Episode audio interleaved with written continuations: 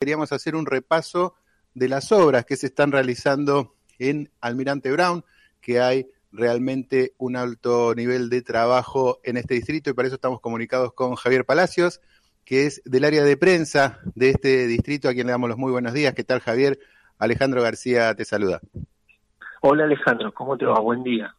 Bien, bueno, muy buenos días, gracias por esta comunicación y decíamos que repasando las noticias de la región aquí del conurbano sur, vemos que vive un alto nivel de obra pública eh, en Almirante Brown. Recientemente estábamos viendo las obras en la avenida San Martín, una arteria también fundamental para la conexión entre los distritos como Quilmes y Almirante Brown, también los pasos bajo a nivel, las obras que se realizan en la universidad, eh, los natatorios que están planificados y que están en marcha en el área de deportes. Eh, realmente eh, hace mucho no se veía este nivel de obras en el distrito.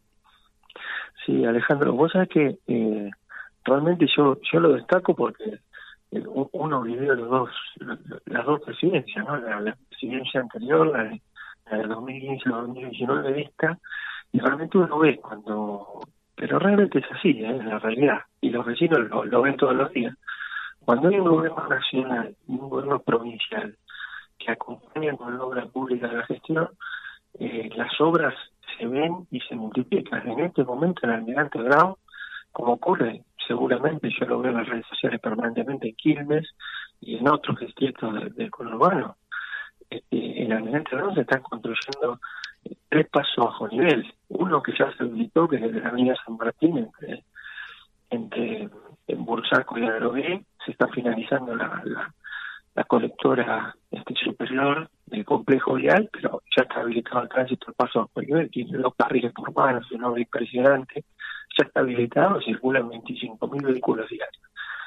Y después se está construyendo el paso bajo nivel de la calle Diel en Unción, y el paso bajo nivel que está más avanzado, que es el de Rafael Calzada, de la calle Presidente pero Estuvo, el otro día estuvo el presidente de Trenes Argentino, Martín Marinucci, recorriendo con Mariano Cascallares a la obra, tiene avance del 50%, está muy avanzada.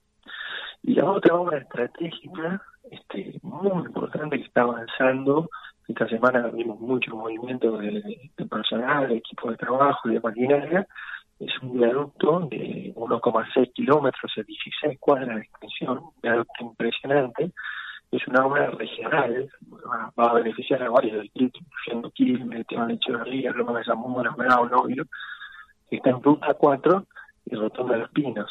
En el ingreso al Parque Industrial de Bursaco, esa es una obra impresionante que va a agilizar y va a, mejorar la conectividad y la circulación vehicular en toda la región.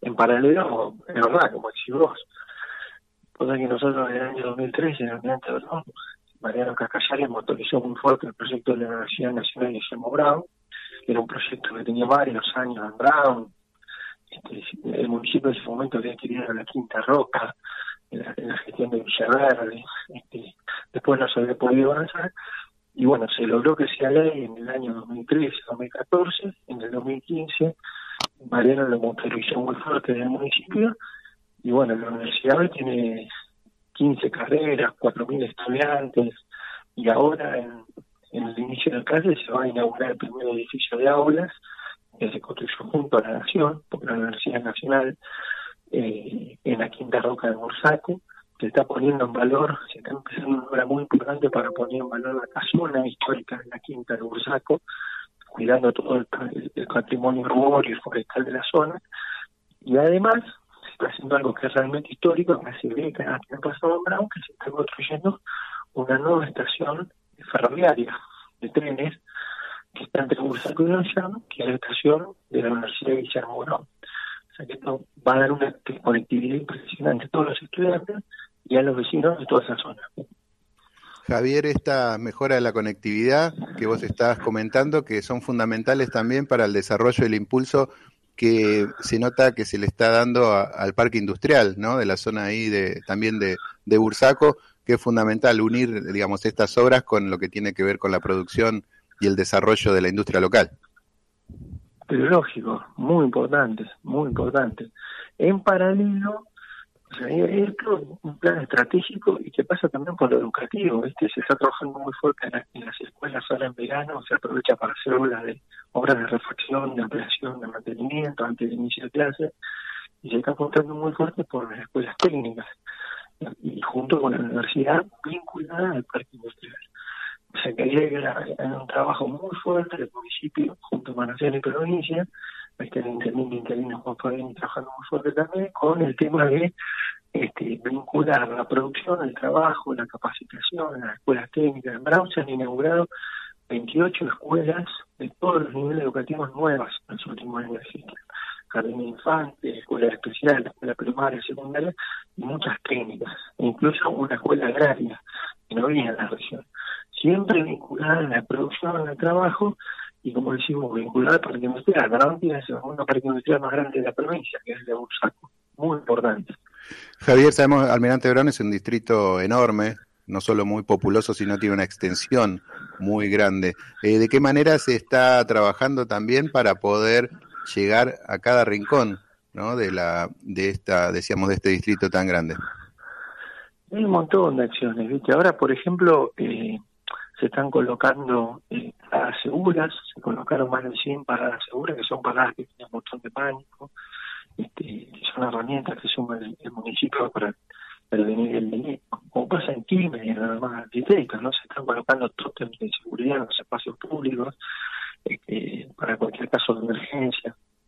Eh, hay un plan muy importante de, de pavimentación que el año pasado permitió asfaltar más de mil cuadras en los barrios en la localidad. Vos sabés que Brown tiene 12 localidades, más de 100 barrios. Es, verdad, lo que decimos Brown es, es, muy extenso, es muy grande y con eh, realidades muy distintas. Digamos, tiene localidades como Ministro Rivadavia, que es una localidad rural, eh, donde funciona, por ejemplo, el polideportivo municipal, la granja educativa municipal, que también se, ha quedado en con un, gran impulso, o tiene localidades eh, industriales, más, comerciales como Bursaco, o tienen eh, localidades de otro perfil, como ser Mármora de o, o, o, no sé, o Claypole, o, o Don Oriones, San Francisco de Asís.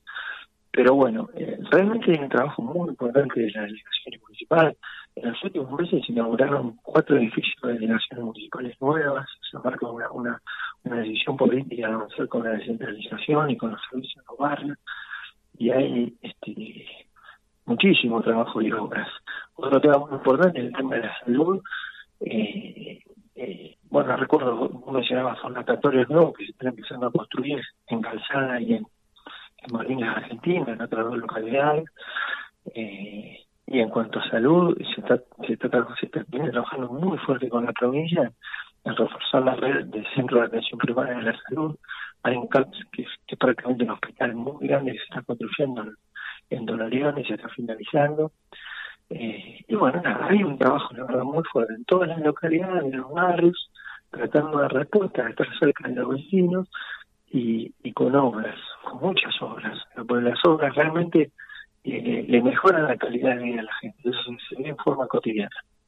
Javier, sabemos que a pesar de siempre de, más allá de las obras o la cantidad de trabajo que se realicen, siempre hay demandas de los vecinos que son insatisfechas.